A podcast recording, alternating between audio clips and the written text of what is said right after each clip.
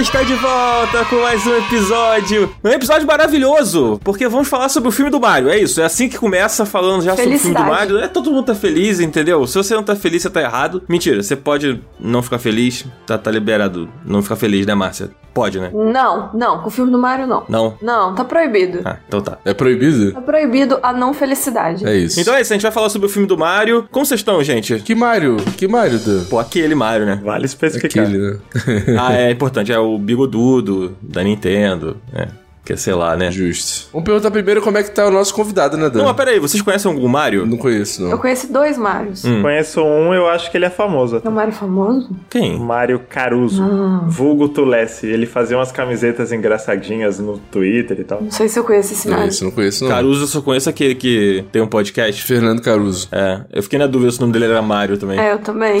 Pois é. Mas enfim, vou perguntar primeiro como está o nosso querido Marcelo Vinícius, que tá aqui com a gente mais uma vez, gravando um episódio que, por acaso, tem Nintendo envolvido, né? É, daqui a pouco ele já é integrante oficial do Up, né? De tanto que eu vi É, aqui, pois né? é, né? Já nem bate na porta pra entrar, né? E aí, como é que você tá, Marcelo? Tudo bem, cara? Tudo bem, é muito bom ser um setorista extraoficial de Nintendo, mas é uma época deve é, né? Se precisar que eu fale sobre, não sei, a cotação do dólar, sobre a taxa Selic, me chama também, que tamo aí. É bom que nesse lance da cotação do dólar, eu me informo através da conta Pokédólar, que é aquele bot lá do Twitter, que inclusive eu nem sei se vai existir mais, né? Porque o, o dono do Twitter tá acabando com os bots lá também. O dono do Twitter está acabando com o Twitter, no geral. Pô, acabou aquele do Ace Turney, né? Sério? Eu não sabia. É, poxa. Tempos mas- sombrios, né? No Twitter. Tempo Será que o. Pokédólar dura tempo bastante pra gente chegar, sei lá, na metade da quarta geração? Porque faz um tempo que tá em Black White. Né? Tá em Black White, é verdade. Inclusive baixou hoje, né? Baixou pra 4 e pouco. Saiu do- dos 500, né? Pokémon 500. Faz o L.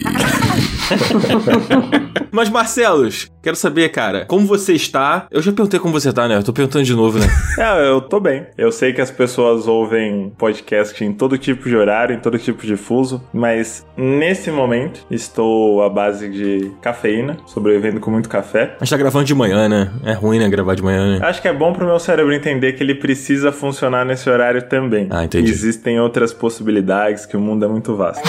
mas tô cansado, né? Tô trabalhando bastante, acho que vocês entendem bem. Pois é. Cansado é uma coisa que a gente entende bem, né, Márcio? Ô, se tem uma coisa que eu entendo. Pode cansar. Eu acho maravilhoso que, tipo assim, sei lá, os últimos cinco programas que a Márcia gravou com a gente. É. Eu pergunto, mas Márcia, como você tá? É a Márcia, amigo, eu tô cansada, Eu tô assim, sabe? cansada. Eu tô, é o meu estado natural nos últimos, sei lá, três anos, talvez. Mas que eu entendi que realmente é por isso que eu tô passando é, sei lá, uns oito meses. Mas tá A tudo culpa é bem. do videogame. É do videogame a culpa, Márcia. É, é do videogame. Eu vou botar a culpa do videogame. Tá certo. Eu queria fazer um comentário que acho que é a Hum. primeira vez que eu tô gravando com o Marcelos e vai ser um pouco difícil pra mim, porque toda vez que vocês falam o nome dele, eu acho que vai falar comigo. E aí eu já começo a, ir responder, ah não, Marcelos, no Ah, final. sim, porque é o Marcelos, Vamos né? fazer a dança da Entendi. fusão. É, e aí a gente responde junto. Marcialo. Maravilhoso. Mas acho que não é a primeira vez não, Márcia. Acho que a gente gravou sobre... Taxa Selic. Exatamente, sobre taxa Selic. Não, foi sobre cinco anos do Nintendo Switch, eu acho. Amigo, eu não me recordo, mas eu não sou uma fonte confiável de recordação. Mas que eu estou tendo esse sentimento talvez é agora. Talvez outra vez eu também tive e esqueci. Mas tudo bem. Que bonito. E que você, Cardoso, como é que você tá, cara? Tô de boa, tô animado. Agora eu sou uma pessoa que acorda cedo, fica animado de manhã, porque eu tenho que trabalhar até 10 horas da noite, então eu tenho que estar animado sempre. tô animado. Tem que aproveitar enquanto ainda tá animado, né? Porque de manhã eu, eu Exato. só tá começando, né? Então- correto, correto. Entendi. E você, Dan? Como é que você tá, Dan? Tá feliz? Pô, tô feliz não, cara. Eu odeio de manhã, assim, sabe? É ruim, é muito ruim, eu não gosto, não. Sinto muito, amigo. Agora a gente só vai gravar de manhã. Pois é, pois é. Eu já entrei aqui com o Marcelo falando assim, pô, o Cardoso avisou que você vai estar. Como é que é? Moribundo, imprestável e. Não, moribundo não, pô. Era. Rabugento. Ah, é. Moribundo é foda. Pois é. Mas vamos falar sobre Mario, gente. Vamos. Ô, Dan, eu posso contar uma história que não tem nada a ver com Mario? Quer dizer, que tem muito a ver com Mario, mas é porque eu só quero fazer o Starboy ficar chateado. Só isso.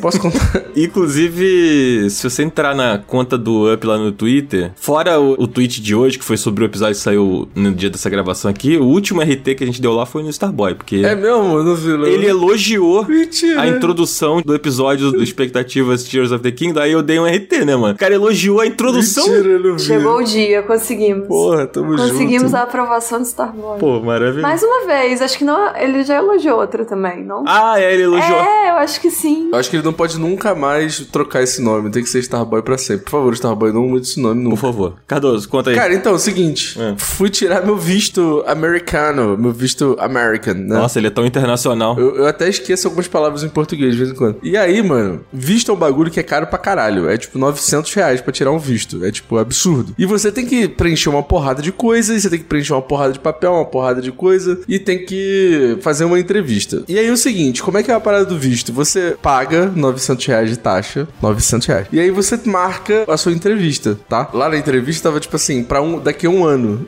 E só que eu preciso viajar em breve. E aí tava assim, pra daqui a um ano te fazer a entrevista. Aí o pessoal do trabalho falou assim: ó, fica dando F5 no site, que dentro de um mês mais ou menos você consegue marcar sua entrevista. Eu falei, ah, beleza. Mano, o cara saiu da sala, eu dei F5 e apareceu pra semana seguinte. Amigo. Meu Deus. Olha aí. E aí, tipo assim, eu fui no domingo de Páscoa tirar foto e na terça-feira eu fui tirar o visto. Só que o visto é um negócio que é muito tenso. Porque você passa por uma entrevista. E se você gaguejar, se você ficar nervoso, o cara te dá um papel vermelho enorme falando que seu visto foi negado. E aí você tem que pagar de novo os 900 reais daqui a um mês pra tentar conseguir o visto de novo. Olha isso. Aí, mano, eu cheguei lá, o cara, e aí? Vai pra onde? Falei, ah, vou pra Los Angeles. Vai fazer o quê? Vou viajar a turismo. Vai com quem? Vou com os amigos do trabalho. E o cara sério olhando pra minha cara. E o que, que você vai fazer em Los Angeles? Falei, ah, vou no parque da Universal. É ele, vai fazer o que lá? Falei, pô, eu quero muito visitar o parque do Mario. Aí o cara, seu visto tá aprovado. e pronto, me deu o papel de aprovado e foi isso. Então, gente, tá aí a dica. Exato. É só falar que você vai pro Parque do Mario. Nossa Nintendo é gigante. Cara, a Nintendo ela faz tudo, cara. A Nintendo tá fazendo as pessoas terem o visto aprovado porque ela quer que as pessoas vão no parque do Mario. Olha aí, fica aí a dica. E ó, outra dica. Se você for no site pra tirar o visto, der F5 e sussurrar no teclado assim, Mario. Tá lá pro dia seguinte, pra você marcar o visto. Exatamente. Tá vendo como é bom ser nintendista, Dan? Não sei, me diz você. Porra, eu falei que eu ia no parque do Mario, o cara abriu até um sorriso. E ele tava sério o tempo inteiro. O maior nintendista do Up é Cardoso. Olha só que coisa. Olha aí. Esse Olha plot esse plot twist. twist aí. E esse visto que tu pegou é aqueles 10 anos? É aqueles 10 anos. Pô. Como eu tenho muito dinheiro, como o Up, essa empresa milionária que dá muitos lucros, Aham. porra, eu vou pros Estados Unidos todo mês, pô. Pelo menos uma vez por ano, né? É, vai fazer igual o Faustão. Todo final de semana você volta só pra gravar e volta pros Estados Unidos. Exatamente. O Faustão é assim? Ele fazia isso, dizem. Não era o Silvio Santos que ia fazer Ah, isso? eu sabia do Faustão, que ele não mora no Brasil. Ele mora, sei lá onde, em Miami. E aí ele voltava todo domingo pra gravar e ir embora. Nossa, é foda, né? Você ter que depender de transporte pra poder ir pro trabalho, né, cara? Realmente. Ai, é foda. Será que a Globo dava um vale transporte pra ele? Com Nossa, certeza. tomara, né? Será que ele tinha que pagar do próprio bolso? Uma empresa do tamanho da Globo não pagar o VR. VR não. É, não sei. VT? VT, VT. VT. VA. VA. Tem uma coisa que a Globo manja é de VT, né?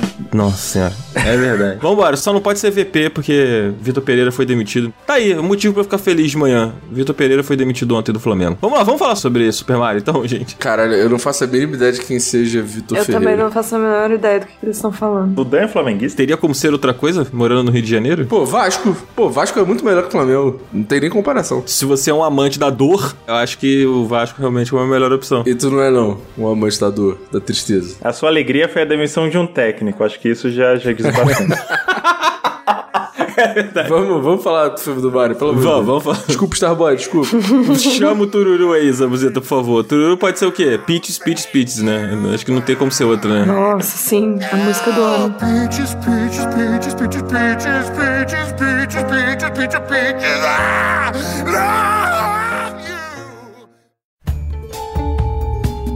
E não é que o Mario voltou pros cinemas depois de muito tempo, depois de muita emoção. O, o- Cardoso ama, né? O verdadeiro filme do Mario, né? Que é o clássico lá do. aquela coisa lá. Ah, esse é o filme definitivo, né? O que temos hoje é o filme para crianças. Mas antes a gente teve o Cult Classic, que foi o filme do Mario dos anos 90, né? Entendi. Obra-prima. Uma obra-prima, não é, Marcelos? Eu acho que ele ousou. Ele usou de uma maneira que o novo não seria capaz. Eu também acho. Isso eu tenho que concordar. Ele usou de uma maneira que. Eu diria que acho que nenhum outro seria capaz, assim, de, de ousar tanto assim. Gente, eu preciso ver esse filme. Eu sinto no fundo da minha mente que eu já vi passando em algum lugar, mas eu nunca sentei e assisti. Eu preciso assistir. Amiga, esse filme é fantástico. É uma obra-prima, de verdade. Márcia, você não precisa não, Márcia, não precisa não. Amigo, é um filme cult, né? Acho que eu preciso ter essa bagagem. Será mesmo que é?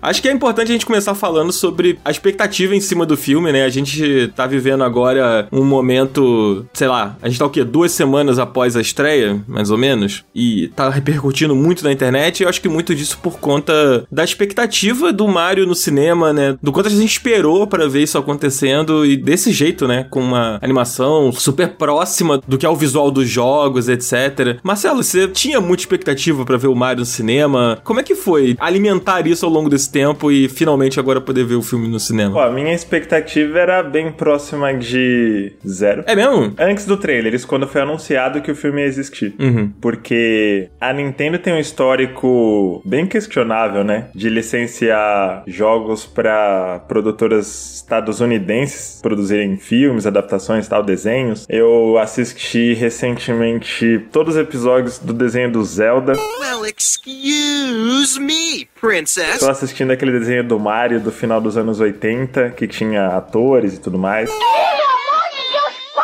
Reassistiu ano passado o filme do Mario de 93. E eu acho que parece que a Nintendo é meio deslumbrada, né? De ah, tal estúdio norte-americano quer fazer uma adaptação e eles não procuram sem muito critério quem que vai fazer. Foi a sensação que eu tive quando falaram da Illumination. Nunca assisti muita coisa deles, mas eu não sou o maior dos fãs de Minions, né? Eu acho que eu não sou o público-alvo. E aí eu fiquei bem cético. Tipo, ah, acho que vai ser uma daquelas situações em que é meio constrangedor para todas as partes envolvidas, não tem uma sequência e a gente finge que nunca aconteceu, sabe? Nossa, você tava bem pessimista então, na verdade. Mas eles começaram a falar mais sobre isso em Nintendo Directs. Usaram muito a imagem do Miyamoto, né? Pra ser a cara da propaganda do filme. Miyamoto é um tiozinho deslumbrado nos últimos tempos, né? Ele virou influencer, né? O Miyamoto agora, ele não trabalha mais com videogame, agora ele é influencer. Ele só aparece pra, tipo, tá tocando o ukulele num programa de auditório, né? Coisas assim. Eu quero esse emprego. Ele, ele trabalhou muito pra chegar nesse nível. E agora ele é um senhorzinho fofo que aparece em Nintendo Direct e fala: Ai, sabe o Mario? Vocês lembram daquele cara? Vai ter um parque temático. Aí depois, pô, lembra do Mario? Vai ter um filme. E aí quando ele começou a aparecer mais e a gente superou a- o anúncio da voz do Mario, A gente superou mesmo? Amigo, eu superei porque eu vi dublado. E não apenas vi dublado, como nos créditos aparece o nome dos dubladores, que é incrível. Então, pra mim é como se não existisse. mágico. Eu tentei pegar uma sessão legendada pra criticar com propriedade, mas ainda não fui. Mas depois que eu vi o trailer, foi na, se não me engano, foi na BGS do ano passado. Até no stand lá, passaram pra galera, no horário do direct. Depois do trailer eu falei, tá, tem alguma coisa acontecendo aqui. Gostei muito do que eu vi até agora. E mas a minha expectativa antes do trailer era bem baixa, depois do trailer eu falei, pô, e não é que tá ficando legal, parece? Foi bem isso. Eu acho também, Cardoso talvez tenha opinião sobre isso, que as pessoas criaram uma grande expectativa em torno do filme, né? Tipo, acho que assim, é tipo, é um grande personagem dos videogames, a gente tá passando por um período de muitas adaptações e tal, e aí, tipo assim, beleza, a fila foi andando, vários filmes sendo adaptados, várias obras sendo adaptadas, e agora chegou a vez do Mario mais uma vez, né, Cardoso? E acho que essa expectativa de todos em torno do filme gera uma resposta diferente de muitas pessoas também, né, cara? Vamos conversar sobre esse elefante que tá na sala? Vamos conversar sobre isso. Qual o elefante? A galera tava esperando que o filme do Mario, sendo feito pela Nintendo e pela Illumination, que fez os Minions, fosse um filme do Bellatar. fosse um filme profundo, um filme pra ganhar canes, um filme pra nos fazer questionar sobre a vida, o universo e tudo mais, e não um filme feito pra criança, que é exatamente o que a Nintendo faz desde sempre, né? Então, assim, eu não sei de onde as pessoas tiraram essa expectativa, porque, assim, em nenhum momento, em nenhum trailer, em nenhum nada, existia nenhum indício de que o filme seria alguma coisa parecida com isso, né? E nem precisava ser em relação ao filme. Tipo, Exato. Pra qualquer jogo do Mario, você não esperaria nada além disso. Tipo, isso nunca existiu em nenhuma instância na história do Mario. Por que que no filme ele seria isso, sabe? Tipo, eu vi muita gente falando, ah, mas tem como você ser profundo e mesmo assim ser pra criança e tal, mas tipo assim, cara, não é o que o filme se propõe a ser. E não é um pouco o que a história da Nintendo e a história do Mario dizem que seria esse personagem, né? Inclusive um adendo. Fala aí. O Miyamoto é ativamente contra maiores histórias. Tipo, qualquer tipo de continuidade, qualquer tipo de profundidade. Ele sempre pensa o Mario pelas mecânicas, né? O que, que é divertido fazer, como é divertido interagir, como é divertido jogar. Eles põem a história depois. Uhum. Ele até falou numa entrevista sobre o filme, que ele tá dando várias, né? Que ele fica meio preocupado do filme dar tanto contexto, sendo que dá o contexto mínimo, assim, né? Mas o filme dá tanta história, tanto contexto, e achar que isso pode limitar a liberdade criativa com o personagem, sabe? A, a pira dele é mais essa. Então, assim, eu acho muito curioso essa expectativa das pessoas, né? E é uma expectativa completamente real e que as pessoas que decidiram que iam criar na cabeça delas, né? O que você acha, Márcia? Amigo, eu acho que você falou tudo, porque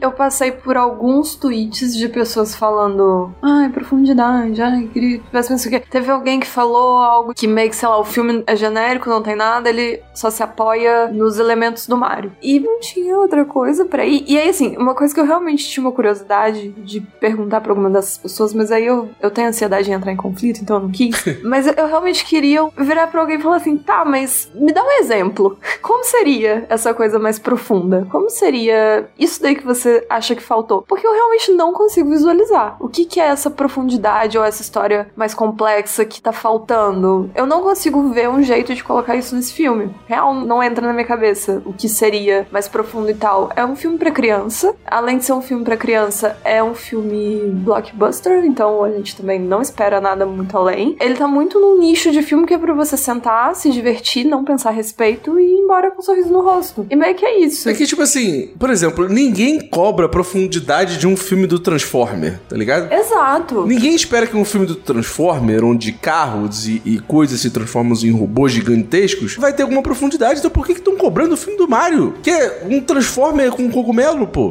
Não faz o menor sentido, pô. Transforma com cogumelo. Sabe onde que você encontra várias camadas de interpretação, profundidade, complexidade? É. No filme de 93. Exatamente, aí, ó. Olha aí. Eu falei, cara, quer filme do Mario pra adulto, vai ver o filme de 93, é isso. Eu acho que essa expectativa distorcida, ela acontece porque a gente tem exemplos de animações que trazem a profundidade nos personagens e que continuam sendo filmes infantis, né? O exemplo mais evidente são os filmes da Pixar, né? Tipo Toy Story e etc, que são filmes que têm drama, tem personagens muito profundos ali, de muito profundos não, mas que tem uma profundidade e aí as pessoas elas miram nisso para poder argumentar em cima. Não tô dizendo que todo mundo faz isso, mas eu vi muitas pessoas comparando, pô, se sei lá, Up, olha aí, Altas Aventuras, é um filme pra criança e consegue ter um drama, consegue ter. Por que, que o Mario não consegue? E as pessoas diminuindo também, vi muito isso no Twitter, principalmente, né? Que é aquele lugar maravilhoso de frequentar, aquela festa incrível que é o Twitter. As pessoas diminuindo, dizendo, ah, os personagens não foram desenvolvidos. E as pessoas se apoiaram muito, aquilo que a Márcia falou agora há pouco, né? Tipo, ah, é, as pessoas se apoiaram muito nos elementos do Mario e, tipo, usaram meio que de bengala o fato, tipo, de ser o Mario, não sei o quê. Sendo que eu acho que, tipo, isso não é ruim, sabe? Você pega, por exemplo, o Lego Movie.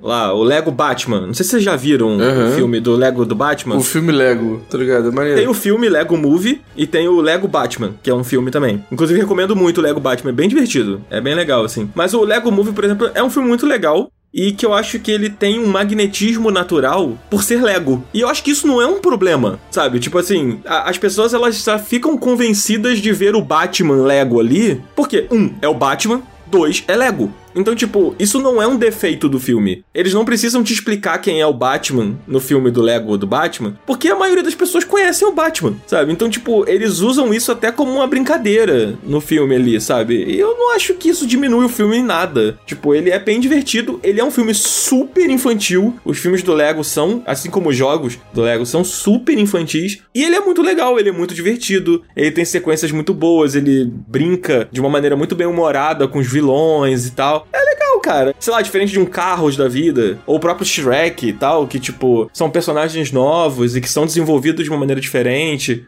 Por serem personagens que ninguém conhece quando você pega o filme pela primeira vez, tem uma maneira diferente de você escrever esses personagens, sabe? Eu não acho que isso seja um defeito, sabe? É isso, o Mario é o Mario, sabe? E eles bebem disso para poder desenvolver essa história da maneira que eles desenvolveram, assim. É bem por esse caminho mesmo, porque é diferente você começar uma coisa do zero e você pegar algo que já existe. Você pega uma franquia tão famosa e de tanto sucesso, de tantos anos, igual ao Mario. E assim, Mario sempre foi mecânica, não é história, é mecânica. Então, quando você vai traduzir isso pro cinema, eu acho que o o caminho mais certeiro realmente é levar os elementos de identificação, porque você quer ver essas coisas num formato de filme e como aplicar essas coisas nesse formato. Então, tem muita referência, tem muita coisa ali. É legal o processo, tipo, todo mundo gosta desse processo de ficar identificando, ah, isso é do jogo tal, isso é de não sei onde. Só que ele tá ali naquele contexto de uma história que tá sendo contada. A questão da história ser mais complexa, mais profunda ou não, não sei, eu acho meio relevante. Se fosse uma história ruim, que você fica se contorcendo enquanto você assiste, ainda vai lá. Mas é uma história ok. Márcia, eu vi um tweet que era assim: é, eu acho que eu até salvei esse tweet, depois eu compartilho com vocês. A nova ferramenta de salvar tweets, olha só, incrível como o site Twitter está muito bom. Uma pessoa falou assim: Ah, mas o que são os cogumelos? Por que, que os cogumelos fazem o Mario ficar poderoso? Por que, que isso não foi explicado no filme? Gente, Ah, não. 100 anos, que isso é um segredo. Ninguém sabe. A galera quer ver o, o filme do Mario com trilha sonora do Hans Zimmer e dirigido por Christopher Nolan. É isso que a galera quer ver. Não, por Entendeu? favor, ninguém quer isso. eu vou traçar um paralelo aqui. Tipo assim, quando você liga a televisão, ou quando você ligava, não sei se passa mais, e você via Tom e Jerry, você queria saber por que, que a dona da casa não tapava o buraco onde o Jerry morava? É porque é simplesmente isso, né? Tipo assim, o Jerry tá lá, é um rato que dá trabalho, que incomoda. Não é mais fácil você pegar um cimento e tapar aquele buraco na parede? Cara, é um buraco enorme que ele passa ali. É só tapar aquele buraco ali. Aí você não resolve o problema? Por que, que o Tom não desiste de pegar o Jerry e vai atrás de outro rato? Que seja mais fácil dele pegar. Gente, você não quer saber isso. Você quer ver ele correndo atrás do outro, a música clássica tocando. É isso, caralho. É, só, é entretenimento. Mas, Dan, Ô, Dan. Cardoso, o que há de errado em entreter? Sem explicar. Essa é uma ótima pergunta. Mas sabe o que aconteceu, Dan? O que aconteceu? O filme do Sonic foi um filme que tentou ficar explicando muito bem as coisas, porque a intenção dele era ser um Sonic mais realista. E eu acho que isso criou um problema com o público, que o público quer entender por que, que o Mario fica grande, por que, que o Mario... Amigo, eu vou trazer também filmes da Marvel. Olha O aí. maior câncer da nossa geração. Assim, gosto, mas eu chego lá, assisto, pronto, acabou. Não é pra ser uma coisa, um universo real e explicações reais. Só que aí, o filme da Marvel, o que, que ele fez? Ele criou a cultura, tanto a terrível cultura do spoiler que veio do filme da Marvel, quanto a terrível cultura da explicação científica. E aí, tudo tem que ter uma grande explicação científica. E eu não tem, não, gente. Deixa. Amiga, e tem uma outra coisa, uma outra problemática aí que, assim, gente, parem, apenas parem. Só gostem das coisas, só curtam as coisas. Ou não gostem, tá tudo bem. Mas assim, inventar que a Nintendo vai fazer uma porra do universo cinemático da Nintendo, vai tomar no cu, gente. Caralho, assiste uma porra de um filme. Daqui a pouco tá o multiverso do Mario. Porra! Sabe o que eu acho que acontece? Quando você tá jogando Mario, normalmente o que te pega na experiência é a sensação. É a inércia, é o pulo, é a movimentação, a exploração, os sons, a- as cores dos cenários. É, é muito sinestésico. Tipo, é muito físico jogar Mario. E você não fica pensando no porquê que tá divertido jogar aquilo. Você não racionaliza. Você só, pô, que da hora. Vamos pra próxima fase. E eu acho que com o filme, tem gente, eu acho que não é nem a norma, né? Mas tem essa galera que confunde senso crítico com. que acha que você ser crítico é você ser aborrecido. Que é você ter uma experiência que tá se propondo a ser lúdica, a te divertir, a te trazer boas sensações e você quer entender por que que você tá sentindo aquilo. Não importa. Ah, eu preciso da explicação do cogumelo porque senão não tenho como racionalizar por que que ver o Mario comer um cogumelo e crescer é divertido. Cara, se divirta, sabe? Deixa fluir. Let it go. E eu acho que essa coisa da explicação racional, que é o que os filmes da Marvel fazem muito, que é o que esses canais de YouTube de entenda 2 milhões de referências, o que, que é esse personagem, que filme ele veio, qual a história de não sei aonde, 30 minutos para explicar 30 segundos. Eu acho que essa, essa coisa de racionalizar cada parte de tudo prejudica, na verdade, a experiência das pessoas. É isso. Faz sentido. É isso. Eu gostaria de pontuar aqui, pelo menos da minha parte, eu compreendo que o filme tenha problemas, assim. Tipo, inclusive eu tenho alguns problemas com o filme que a gente pode falar aqui mais pra frente, algumas coisas que eu sei lá, acho que poderia ser melhor ou que eu não gostei tanto. Gente, criticar tá liberado. Eu só acho que aí entra a questão da expectativa, eu acho um pouco, que é aquilo que o Cardoso falou lá atrás. Acho que as pessoas estavam esperando uma coisa diferente. As pessoas que estão criticando dessa maneira que a gente tá elaborando aqui um pouco. Eu acho que isso que o Marcelo falou agora sobre a forma que você escolhe para criticar o filme, talvez, seja um pouco isso, é importante, né? Porque, tipo assim, ele é um filme que se propõe a ser entretenimento ali, ele é divertido, ele acerta em várias coisas, assim, na minha opinião. Mas eu acho que ele, ele constrói uma atmosfera muito boa e eu acho que esse é o maior mérito dele. A atmosfera que ele consegue construir. Eu entendo que o crítico de cinema, sei lá, esse cara aí, tipo, Isabela Boscov da vida. Não pode falar mal da Isabela Boscov, não pode. É, Isabela Boscov gostou do filme, eu acho. Ela gostou. Ah, tá. Mas eu entendo que, tipo, o, o papel da Isabela Boscov e do crítico de cinema clássico, ele é realmente ver o filme e, tipo, analisar friamente ali aquilo ali e passar e fazer uma crítica disso, sabe? Tipo, eu acho que esse é o trabalho do cara mesmo. É, é assim, sempre foi assim. Você pode ou não gostar da forma como os caras analisam, mas eles, eles são assim. Eu só acho que, tipo, há certas coisas que se sobrepõem a umas questões pontuais do filme, assim, tipo, e eu acho que isso é, é um pouco a atmosfera, o quanto aquilo desperta sentimentos em você, que eu acho que isso vai além do problema técnico, sabe? Isso vai além da montagem, isso vai além da análise fria do filme, sabe? E eu acho que algumas pessoas esquecem isso e só criticam certas coisas muito pontuais, assim. Eu acho que o filme, em geral, não é só as coisas pontuais, sabe? Acho que ele é mais que isso, assim. Mas vamos elaborar, vamos falar sobre o filme em si, sobre a trama. Vamos, porque a gente já tirou problemática e aí agora a gente vai poder ser feliz. Isso, exatamente. Vamos, vamos do que se trata o filme do Mario, assim, acho que ele tem uma historinha ali dele, né? E como eu sei que o Marcelo sempre traz isso. Ele é um Isekai, Marcelo? Foda que é. Eu fiquei meio confuso de até que ponto a ideia de Mario era sempre ele ser um imigrante italiano no Brooklyn, ou se isso é coisa da memória afetiva das adaptações americanas. Porque o filme ele começa com o Mario e o Luigi no Brooklyn. Eles estão tentando promover a companhia de encanadores, né? Num serviço on demand. Eles vão na sua casa consertar a sua pia. Aliás, eu adoraria que isso acontecesse aqui. Sua pia tá com problema, cara? Cara, a minha descarga tá com problema. É aquele problema que a água fica sempre pingando? Isso! Caralho, é foda. Aqui também. Pô, é horroroso. Falta o Super Mario aqui. Falta o Super Mario. Não tem um cachorro aqui, então acho que vai dar, vai dar tudo bom.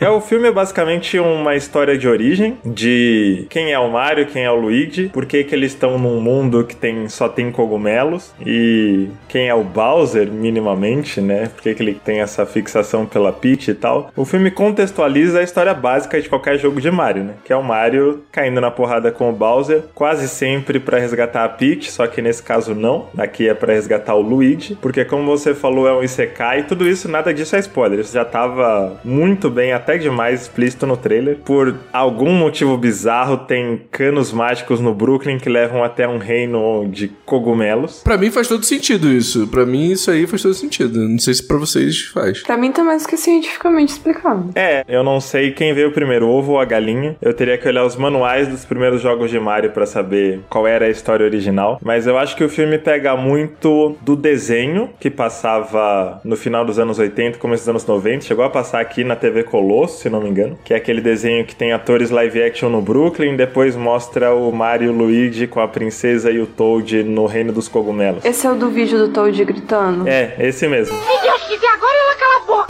Tô ligado no desenho, mas eu não lembrava que tinha uma sequência com atores, assim. Tô até dando um Google aqui. Tinha, e na sequência eles têm essa companhia, eles tra trabalham como encanadores no Brooklyn. E não tem como, a gente tem que voltar para isso. O filme de 93, o famoso Mario Bros, o filme original, tinha essa premissa também, né? Dos caras estão no Brooklyn e aí eles acham um portal que leva para essa outra versão. É que aí, depois do portal, o filme vai para uma outra direção. Mas eu acho que essa premissa deles no Brooklyn, achando um portal que vai pro reino, isso pega muito, acho que da memória que a galera nos Estados Unidos tem do que é Mario, porque lá esse desenho foi bem influente. Para muita gente que tá indo no cinema agora com seus 30, 40 anos, esse desenho na época marcou bem mais lá do que aqui. Eu acho que a Illumination pega muito. Até a música de abertura, né, o, aquela propaganda dos encanadores que tem no novo filme, é a abertura desse desenho antigo. É a mesma música? É que ela não existia dublada até então. Olha só. Agora existe uma versão em português.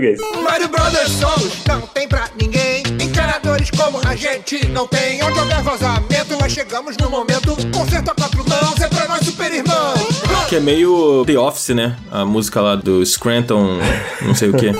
They call it Scranton. What? The Electric City. Mas, ô Cardoso, visualmente funciona pra caramba, né, cara? Cara, eu achei o filme lindo. Eu gosto muito da textura que tem, porque parece um filme-filme. Eu não sinto que é aquele filme de animação 1080p, 4K, feito na Unreal Engine, não sei o que, sabe? Ele tem uma textura de cinema, ele tem uma textura de película, ele tem um ruidozinho ali na imagem. Eu achei a fotografia muito bem feita. Eu adoro os momentos em que eles dão umas piradas com as câmeras e aí, tipo, sei lá, o Super Mario tá indo pra casa e aí de repente a câmera fica em 2D e tem uma cena maravilhosa do Mario e do Luigi ali correndo pra casa numa cena totalmente 2D. É muito lindo aquele momento. Assim, eu já assisti os outros filmes da Illumination e sinto que esse do Mario é o que tem o, o look mais bonito de todos, assim. Eu acho que ele, apesar de ser um filme pras massas e pra crianças e tal, não sei o que, ele tem um, um aspecto visual ali muito rebuscado, sabe? Não sei se vocês acharam isso também. Eu achei, eu achei. E eu acho que, cara, funcionou pra caramba. Eu lembro que quando apareceu o Mario pela primeira vez, quando eles mostraram a primeira imagem do Mario, primeiro teve aquela polêmica que ele não tinha bunda, né? Correta a indignação. É, correta a indignação. Mas eu acho que ficou muito bom, mano. E é o Mario falando, né? Tipo assim, beleza, teve o desenho lá atrás e tal, mas assim, a gente não tem o Mario falando nos videogames desse jeito como ele fala no filme, né? Então tinha toda uma questão, aí, porra, anunciaram o Chris Pratt pra fazer o Mario e aí todo mundo ficou. Bom, todo mundo não, pelo menos a gente aqui ficou. Um grande número de pessoas ficou É. meio assim. Mas no fim eu acho que, tipo, os personagens foram meio que reconstruídos pra poder fazer sentido em um filme, né? Com eles falando tanto, se comunicando e etc. Eu acho que funciona muito bem, cara. Você achou, Márcia, que funcionou? Você acha que ficou redondo? Ah, eu achei ótimo. Tem uma coisa e outra só que eu. Tá, podia ser outra coisa, mas eu fico de boa. Mas assim, pra mim ali tá tudo bem redondinho. Os personagens, eles mantêm a essência deles. Eu acho isso ótimo. Tipo, eu vejo o Mario ali, eu vejo o Luigi ali. A Peach, pra mim, acho que aqui tá mais diferente, assim, do que ela é nos jogos. Porque nos jogos, geralmente, ela, né, nos primeiros era ela sendo salva e tal. E nesse agora ela tem uma personalidade mais, mais ativa. Mas pra mim tá todo mundo ali. Eu gosto muito do que eles fizeram com o Bowser, de botar um- uma camada cômica em cima. Pra mim, zero críticas. Eu acho perfeito. Tudo que foi feito ali. E eu acho que tá na essência dos personagens. Não mudou. Você vê aqueles personagens de uma forma diferente. Isso que você acabou de falar. Do Mario falando. A gente realmente nunca viu o Mario falando. E mesmo assim, na hora que ele pega e fala, você, tá, é o Mario. Beleza. É isso. Eu estranhei a Peach. A Peach falando ou a personalidade dela? Eu acho que visualmente ela é a que tá mais distante de todo mundo. Nos jogos ela parece que ela tem uma boquinha de peixe, assim, sabe? E ela é mais bochechuda. Eu não sei se eles tentaram puxar. A animação tem muito disso, né? De tentar aproximar o visual de quem tá fazendo o voice acting. E eu esqueci o nome da atriz, Anya Taylor. Ai, não vou lembrar. Anna Taylor-Joy. Isso, isso. Eu não sei se eles tentaram aproximar um pouco, né? A atriz tem feições bem marcantes, assim. Eu não sei se eles tentaram, tipo, afinar o rosto dela, diminuir a boca, coisas assim. De todo mundo é que ficou mais diferente. E eu acho que eles acertaram em tentar resolver um problema dela ter mais participação, dela ter mais voz, dela não ser só a donzela em perigo. A real é que é mais um problema que ficou no imaginário popular dos jogos mais famosos do Mario do que necessariamente um problema da personagem. Porque a gente tem vários exemplos de jogos onde ela tem bastante participação, bastante protagonismo, sem mudar a personalidade dela. Entende o que eu quero dizer? Acho que a personalidade da Peach eu estranhei. Porque eu, tem jogos onde ela participa muito, onde ela tem um papel bem ativo, nos RPGs principalmente, né? Mario RPG, o Paper Mario de GameCube, Thousand Year Door, entre os capítulos tem umas missões onde você controla ela, de onde ela tá e ela já teve participação em outros jogos com mais protagonismo, onde ela mantinha a personalidade que era um humor dela ser meio ingênua, dela ter uma visão bastante pura das coisas e ao mesmo tempo dela ser muito foda, dela ser muito forte, né? Dela sem querer resolver as coisas e eu acho que a Peach do filme, ela ficou muito legal à sua própria maneira, mas tenho dificuldade de ver a Peach ali. Acho que ela e o Toad. O Toad é uma sátira do Toad do desenho, assim. Acho que eles são os que estão mais diferentes dos jogos. Aí, nesse sentido, eu estranhei um pouco. Eu gostei do que fizeram, mas o Mario, o Luigi, o Bowser, todo mundo, eu vejo os personagens dos jogos. No Toad e na Peach, não tanto. Fez sentido, eu quero dizer? Fez sentido, entendi. Eu gostei muito da Peach, cara. Você não disse que você não gostou. Pelo contrário, você disse que você Não, gostou. eu, eu gostei. Eu acho que era importante dá outro papel para ela, né, É. nesse filme. Eu só achei a releitura da personalidade, como ela fala, de como ela se comporta até com o próprio Mario, assim, eu achei que ficou bem distoante como a personagem sempre foi. Justo, eu tenho algumas opiniões, eu acho que a gente vai ter uma parte de spoiler, é que eu acho que vai um pouquinho spoiler do que eu ia falar, então eu vou dar uma segurada aqui. Cara, eu acho curioso, porque, tipo assim, eu não sou o maior jogador de jogos do Mario da história, então não entendo muito bem da lore, não entendo muito bem dessas coisas, assim. Mas eu achei que teve uma pegada meio tipo. Vamos revisitar essa personagem aqui e deixar ela mais atualizada com o mundo de hoje. Eu sinto que é uma pegada mais assim. Porque sempre quando eu lembro da Peach dos jogos, eu lembro da Peach, tipo, ah, é a princesa indefesa que está sofrendo nas mãos do vilão e não sei o que, e o Mario vai lá pra salvar e etc. Então eu senti que ela teve uma pegada mais tipo, ah, não preciso que ninguém me salve aqui nessa porra, e é isso, tá ligado? Gostei. É, não, isso é muito legal. A única coisa que eu acho é que tinha material base, principalmente nesses jogos tipo Super Mario RPG, Paper Mario e tal, dessa outra versão da Peach. Eles não precisavam usar, isso é um um detalhe assim, mas eu acho que a gente tem duas versões da Peach, é isso que eu quero dizer. Não quer dizer que eu não gosto, mas quero dizer que a versão da Peach dos filmes e a dos jogos são duas leituras diferentes para personagem. Mas, amigo, eu acho que aí isso cai realmente no que o Cardoso tá falando, de ser uma versão atualizada, porque, igual você falou, eu nunca joguei, então eu não posso opinar tanto os Marios RPG e tal, mas por mais que ela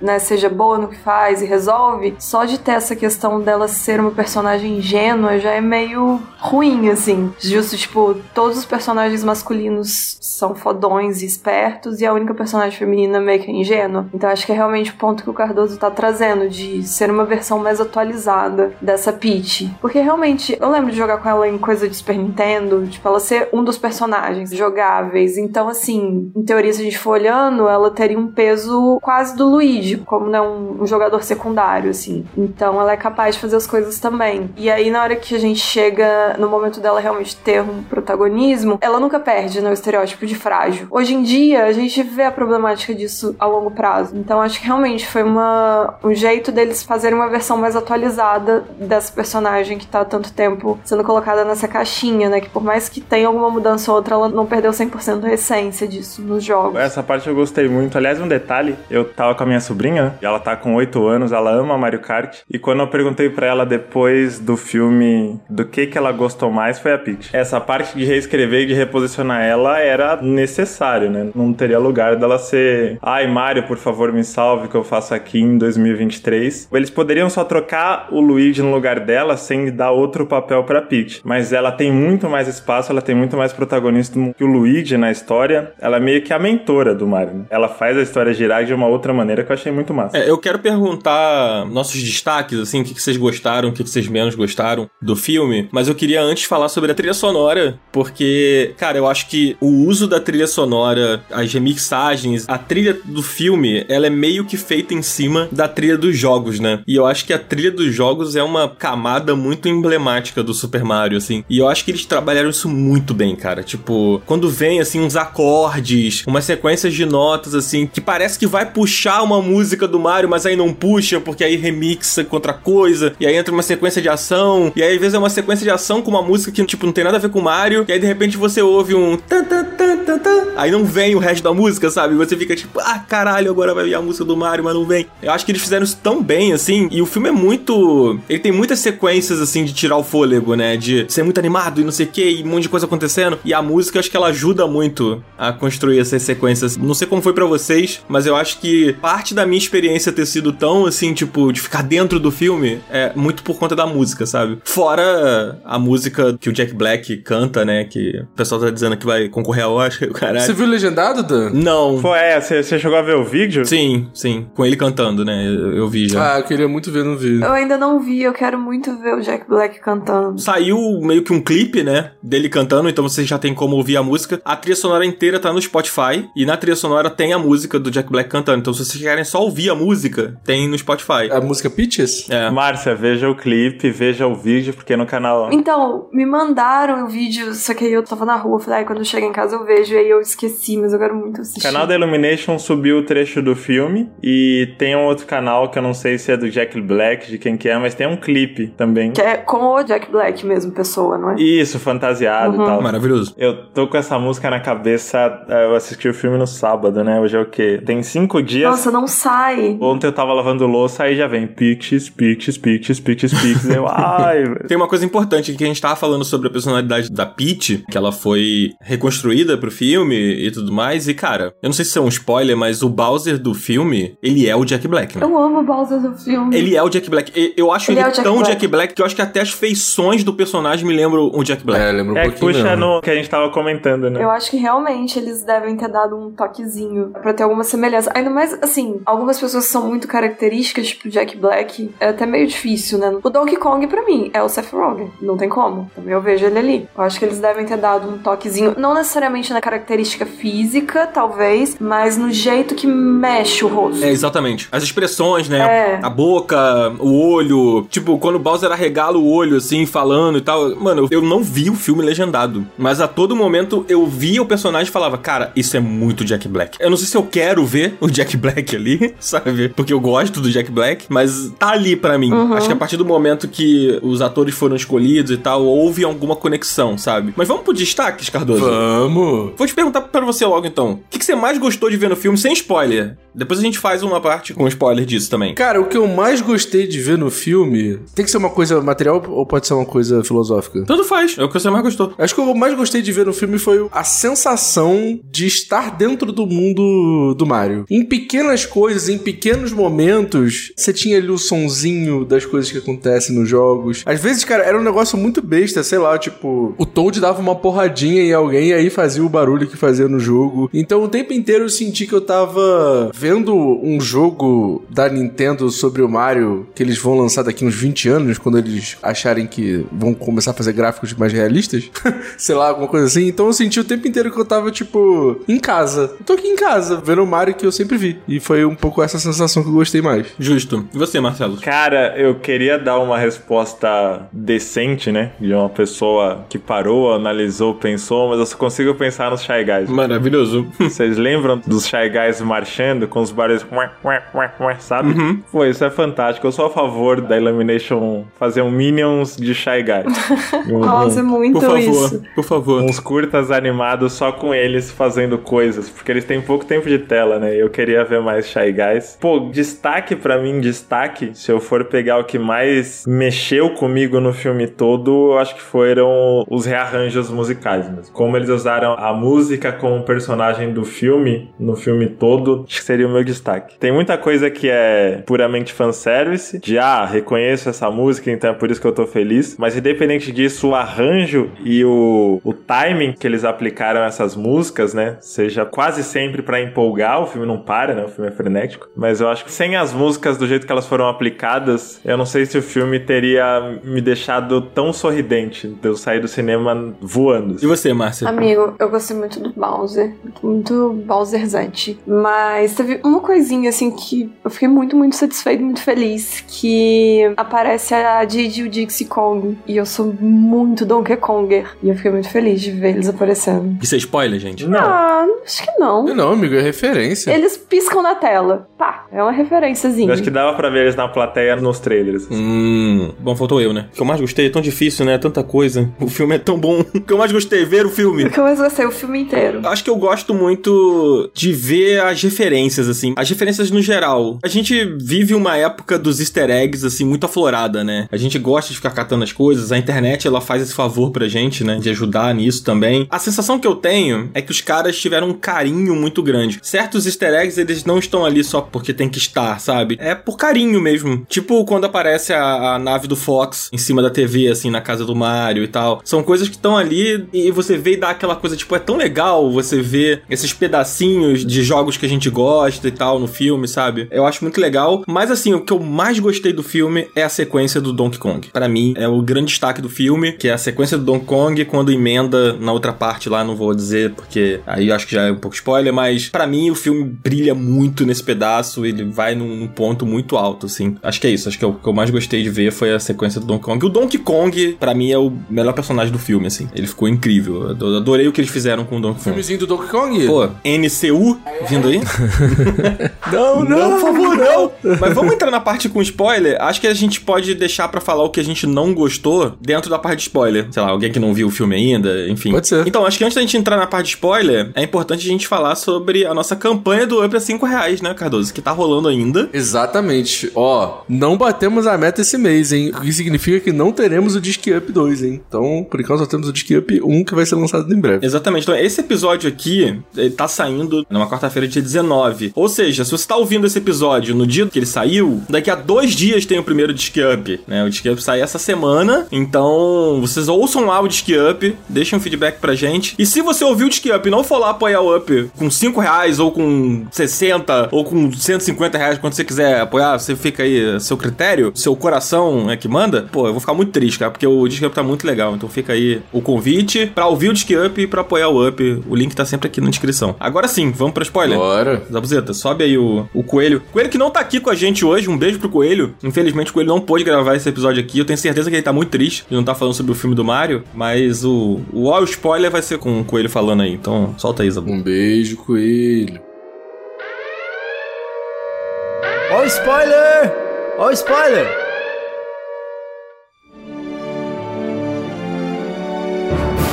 Vamos lá, vamos entrar então em spoiler? Vamos, vamos. Bora, vamos. bora. Puxa aí, Dan, você que é o spoilerzeiro. Agora, filho chora e a mãe não vê. É, vamos lá então.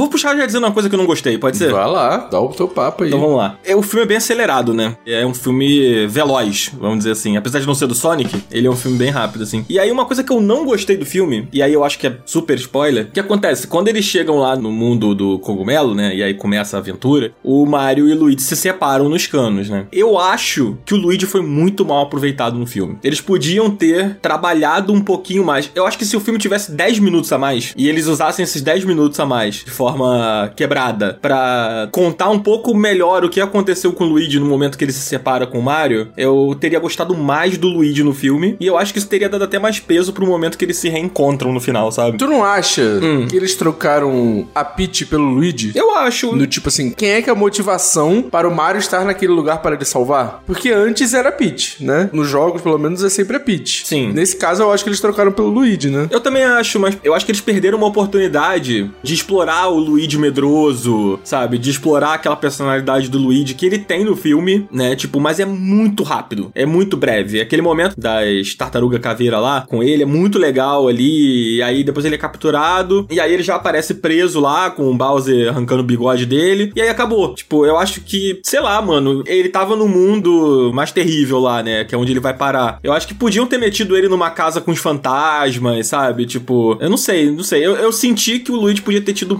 pouquinho mais de tempo de tela. Ele solo. Uhum. Daria mais valor pro momento que ele se reencontra, porque no fim mostra um pouco sobre a união dos dois, dos irmãos, né? Tem aquela coisa do diálogo do que o Mario fala, né? Que quando estiverem juntos, tudo vai dar certo e etc. E diferente de como eles fazem com a Peach nos jogos, né? Que a Peach nos jogos, quando ela tá sempre nessa posição de, de ser pega e tal, ela é a personagem indefesa, né? E o que é bem ruim, assim. Uhum. E o Luigi, ele não é bem isso, assim, né? Tanto que ele briga lá e tal, etc. No fim das contas, ele acaba brigando, né? Isso foi uma coisa que eu não gostei, não sei vocês, mas eu, eu senti que poderia ter tido mais tempo, o Luigi. Eu acho que vem nesse problema que existe com a Pix, seria bem mais problemático por vários fatores, né? A questão que você é personagem feminina e tudo mais, que é por que, que a pessoa que é raptada você tem que anular? E eu acho que o filme não conseguiu achar uma solução pra isso. Ele conseguiu achar a solução pra Peach, mas ele não conseguiu achar a solução pra como trabalhar o personagem que foi capturado. Porque eu acho que tinha espaço, igual você falou. E cai na minha crítica, inclusive, de ter mais Shy Guy no filme. Porque se você tem mais Luigi, A solução é o Shagan. Olha aí. Acho que poderia ter mostrado mais do castelo do Bowser, né? De como é aquele reino. Outros capanguinhas do Bowser. Capanguinhas é muito bom. Capanguinhas. Mostrar ele interagindo mais com o Cu Koopas, com Shy Guys, Boo, que quase não tem, né? Praticamente não tem. A gente vê o King Boo no final, praticamente uma referência ali, né? Solta. Ele tá no casamento, né? Ele vai e senta ali no. Senta, entre aspas, porque ele não tem pernas, mas enfim.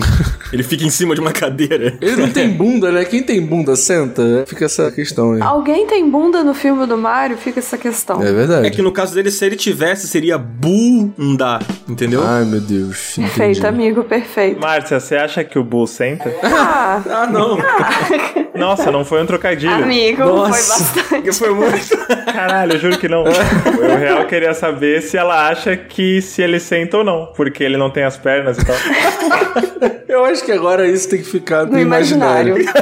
Perdão, eu realmente não percebi. Não, amigo, relaxa. Não, é relaxa. porque o, A gente tá te o zoando. humor é tão à flor da pele que a pessoa nem percebe quando faz um É que a trocadilho. quinta série da gente também é muito flor da pele, então... Acho que a culpa é mais nossa do que sua, Marcelo. É. Você- Ele foi inocente, foi Eu inocente. fui garotinho, garotinho. Foi, Foi jovem, jovem, foi foi jovem. jovem. Mas e vocês? Vocês têm alguma coisa que vocês não gostaram, assim? Dá pra falar de coisa que gostaram também, que é spoiler, né? Tipo assim, a gente tá na área de spoiler, gente. Fala o que vocês quiserem aí. Fala aí, Cardoso. O que, que tu achou aí? Que é spoiler, que tu não falaria antes da área de spoiler. Cara, eu não gosto do fato de ter uma cena pós-crédito depois dos créditos dos créditos. Uma cena de dois segundos. É, e eu saí do cinema sem saber que existia essa cena. Porque é uma cena que, tipo assim, tem os créditos, aí tem uma cena. Depois tem outros créditos, depois tem outra cena. Caralho, mano. É por que, que vocês fazem isso, tá ligado? É Marvel, pô. Ah, mano, pô, pelo amor de Deus, eu achei isso muito tosco. E perdi a cena, não vi, não sei nem o que acontece. Posso contar? Pode. Você quer ver? Não, eu não vou no cinema de novo, não. Todo mundo viu a segunda cena? Eu vi, eu vi. Vive. É o ovo do Yoshi. Aí ele trinca. Vem a vozinha do Yoshi, só que isso É. no Brooklyn, não no Reino dos Cogumelos. É tipo, o Yoshi vem aí, sabe qual é? É tipo isso. Sério, é dois segundos Que assim. legal. É que, inclusive, o Yoshi é um personagem que é super importante e ele não tem destaque nenhum no filme, né? Aparece uns Yoshi lá, numa hora lá. Mas vem aí. E eu achei super importante, cara. O Mario literalmente mata o Yoshi só pra conseguir pular de um lugar pro outro. Tu acha que o Yoshi é Então, importante? se o Yoshi não existisse, o Mario morreria, pô. Olha aí. Meu Deus. Ele é importante, velho. É verdade. É triste, mas é importante, entendeu? Aí o drama que as pessoas querem, tá vendo? É isso aí que faltou. o drama. Calma, gente, no filme 2 vai ter o Yoshi e vai ser dramático. Não, não, não quero drama. Não, não mata o Yoshi, Vai não. ser sobre a crueldade com animais e como a gente usa animais como um meio e não como seres vivos e a falta de respeito que a gente tem. Vai ser sobre isso, segundo o filme. Que horror. É isso que, que o povo quer, né? A crítica social foda no filme do Mario. e você, Marcelo? Pode ser coisa boa ou ruim, tá, gente? Não precisa, essa aqui não é a área de, tipo, tacar pedra no filme, pelo amor de Deus. É só porque é a área do spoiler, assim, mas enfim. Cara, se eu fosse pra apontar, num geral, alguma coisa. Não é nem que eu não gostei. Eu acho que o filme tem pouco espaço pra você respirar. Eu acho que ele é bem direto ao ponto. Que eu gosto, mas eu acho que a questão da duração, ele tem uma hora e meia, né? 10, 15 minutos. Acho que uns 10, 15 minutinhos pra você conseguir ter um pouco mais de respiro entre uma sequência frenética e outra ajudaria um pouco o ritmo. Tem gente que tem. Esqueci o nome, mas que é uma certa fadiga, muito estímulo visual, sabe? Uhum. muita cor, muito movimento de câmera, e eu acho que ele é muito isso o tempo todo. Não chega a me incomodar, porque eu não tenho esse tipo de vertigem, né? Eu não tenho esse tipo de estafa, mas eu acho que dava pra ter um pouco mais de espaço, sabe? Ah, estamos caminhando aqui, conversando e tudo bem, e que essas cenas poderiam ser um pouco mais longas, ter mais respiro no filme. Mas eu vou levantar uma problemática pegando esse gancho do que você tá falando, Marcelos. Mas você não acha que, tipo assim, levando em consideração que esse filme tá falando com uma juventude que assiste vídeos de TikTok de um minuto, de 15 segundos e que já fica de saco cheio e etc. Você não acha que é uma resposta a isso também? De tentar fazer um consumo, por mais que seja um filme longa-metragem, o mais frenético possível, justamente pra continuar atingindo essa galera? Eu acho que é, e isso é ruim,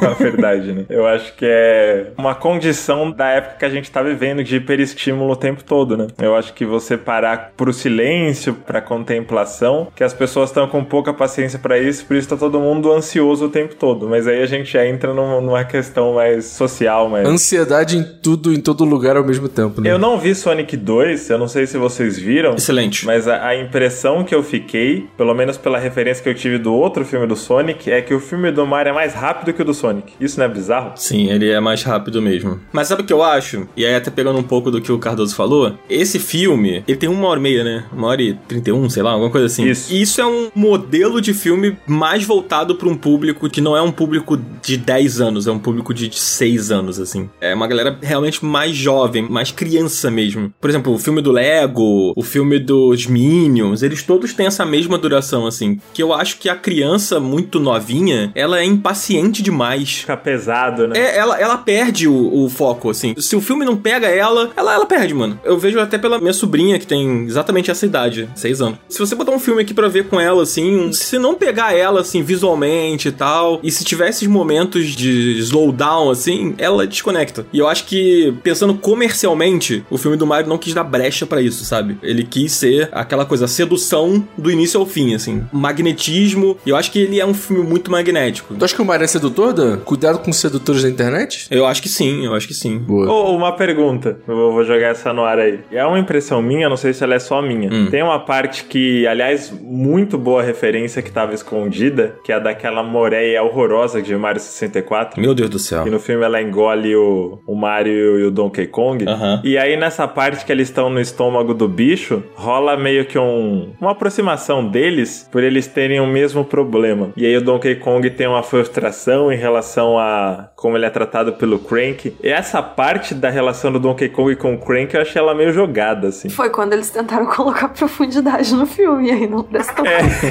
não tava muito bem estabelecido isso naquele duelo na Arena dos Kongs lá, de que eles tinham esse problema de relacionamento e de repente ele joga, ah, pô, meu pai também acha que eu sou um fracasso, daddy issues e tal. Essa parte eu achei que ficou meio jogada, não sei se vocês acharam também. É, é um pouco. Pensando agora, eu não tinha pensado sobre isso. Sabe uma coisa que você falou do Donkey Kong? E aí eu me lembrei que a Márcia falou que ela adorou o momento que aparece o Didi e a, e a Dixie, né? E vou te dizer que eu não gostei. Achei ruim que eles usaram esses personagens como uma simples referência, sabe? Assim como o King Boo no final. Eu queria ter visto eles falando, eles tendo um, um papel maior, assim, não apenas estando na plateia, sabe? Eu acho que pra usar o, o Diddy Kong como só um personagem na plateia, eu preferia que fosse o boné dele pendurado naquela cena que o Donkey Kong tá deitado na rede conversando, sabe? Ah, amigo, não é sobre eles, né? Tipo, É, mas é que eles são tão importantes pra mim. Ah, amigo, pra porra. mim eles são muito importantes. Eu acho que eles deveriam ter um filme só deles. Sim, sim. Inclusive, eu gosto mais deles do que do Donkey Kong. Eu acho que eles vão ter, eu acho que foi mais um teaser do que uma referência. Tomara. Ah, talvez. É, Eu acho que, tipo, a gente teria a mesma reação vendo, tipo, o boné do Diddy Kong do que vendo o Diddy Kong, sabe? Porque, mano, é um frame. Tipo, é três frames, sei lá, que eles aparecem, Mas, sabe? amigo, é isso, eles estão ali. Eles vivem naquele mundo, eles estão ali. Eu nem esperava que eles fossem aparecer. É. Assim, o Donkey Kong tá ali já não precisava muito. Tipo, se ele não aparecesse, eu acho que eu estaria ok com isso. E, inclusive, eu acho que ele pega um papel muito grande dentro do filme do Mario. Por mais que os dois tenham ligação, acabou que em algum momento os dois jogos separaram muito. Tem uma referência que eu, eu achei que ia ter mais participação também e não teve, mas eu gostei de existir, que foi a Pauline. Ah, Nossa, eu sim. amei quando eu vi. Ela aparece na TV, Eu né? fiquei igual criança, apontando pra tela do cinema. Muito E legal. ela é a prefeita do Brooklyn. E, Pô, tem isso. Por que que Brooklyn vira New Donk City nos jogos? A Nintendo não tinha os direitos do Brooklyn? Eu acho muito, muito mais legal o New Donk City do que Ah, eu o também. Brooklyn. eu também, eu também. Já que a gente tá nessas de procurar coisas que necessariamente não gostamos, mas que ficaram esquisitas, assim. Eu acho que esse lance de jogar pro mundo real, de fato, Estados Unidos da América, somos de fato imigrantes italianos e tal, eu acho isso esquisito. Acho que se fosse um mundo, tivesse o um mundo do Mario que fosse esse New Donk City e tal, eu acho que eu ia conectar mais do que com, de fato, estamos nos Estados Unidos? Aham, justo. É, mas eu acho que isso acena com o público americano do filme, né? É. Então. É, acho que tem uma questão comercial aí também, né? De tipo, É. de reforçar que é o mundo real ali e que o mundo real onde o Mario mora é os Estados Unidos. É, e daqui a pouco estão colocando, sei lá, uma placa falando, ah, aqui que é onde o Mario mora, lá no Brooklyn, tá ligado? É isso. Eu colocaria. Agora falando de uma coisa que eu gostei muito, É. acho que bate com o que o Cardoso estava falando sobre o sentimento do mundo do Mario, só que de um jeito diferente. É ousado o que eu vou falar, mas a gente tá aqui pra usar. Ah, né? ousadia e alegria. Eu acho que enquanto adaptação de jogo de videogame, o filme do Mario é muito melhor que The Last of Us. Polêmica aqui, hein? Caralho! Tra. Mas The Last of Us tem tanta profundidade. Vocês vão entender o que eu quero dizer. Eu acho que a série de The Last of Us ela adapta muito bem a história, só que ela parece uma sequência de várias cutscenes do jogo. Você não tem tanto na série o sentimento que é jogar The Last of Us, exceto pelo segundo episódio, tem aquela parte que é a única parte que eles realmente invadem, tem o clicker e tudo mais, mas no geral você acompanha mais os personagens, o drama, o que não tá errado. É, porque tira a parte ruim, né? Perfeito. Deixa a parte boa, assim. Não, deixa a parte medíocre, né? Quando eles tentam fazer isso no The Last of Us, é meio desajeitado, tipo, Ellie, suba aqui na minha mão que eu vou te empurrar para cima, pra você pegar uma referência do que acontece no gameplay e tal. Mas é muito mais sobre a história e os personagens do que sobre o jogo em si. E eu acho que o filme do Mario trouxe muita coisa no personagem do Mario do que é jogar Mario, que é aquela coisa da repetição, da tentativa e erro. Eles fazem uma brincadeira da Peach falando você não sabe quando desistir, que é a gente jogando Mario, sabe? E aí tem a- aquele desafio de plataformas que ela põe pra treinar ele. Nossa, essa sequência é maravilhosa. Caralho. Porra, aquilo é a gente jogando. Sim. E aí no decorrer do filme, ele vai ficando cada vez melhor organicamente, que também é como a gente joga, os pulos, o uso dos power-ups, o timing das coisas, como dirigir o kart, etc. Eu acho que eles conseguiram transportar muito bem a parte gameplay, né, a parte jogável da parada pro sentimento de assistir o filme, isso achei animal, animal. Uhum. Mas eu acho que é porque ele se propõe a ser um filme de jogo mesmo. Sabe? Tipo, ele não se propõe a ser uma série complexa sobre a relação entre um homem que encontra uma criança e aí ele vira o pai dessa criança. Ele se propõe a ser um filme de jogo mesmo, sabe? E ele faz isso muito bem. E eu acho que é por isso que ele conseguiu transportar a gameplay. Até porque a gameplay de The Last of Us é o que a gente vê na série, né? Que é dar tirinho e, e matar zumbi. Faltou 20 minutos deles vasculhando casa, lendo carta dos outros, tipo, pegando esparadrapo. Mas tem isso, pô. Sim. Aquela parte que a Ellie acha o- um absorvente dentro do buraco, ela entra lá e tem um zumbi lá e ela mata. É, aquilo ali é o Joel mexendo na casa, né? Vasculhando ali, pegando o negócio. De certa forma, né? É porque gameplay do The Last of Us é qualquer coisa. Por isso que a gente não chamou tanta atenção, né? Porque gameplay já não chama atenção, imagina a gameplay na série. Polêmicas. Vamos encerrar a parte de spoiler pra gente poder fechar o episódio? Eu só quero falar uma coisa antes de acabar com a parte de spoiler, que, pô, a parte do Mario Kart é muito pica, gente.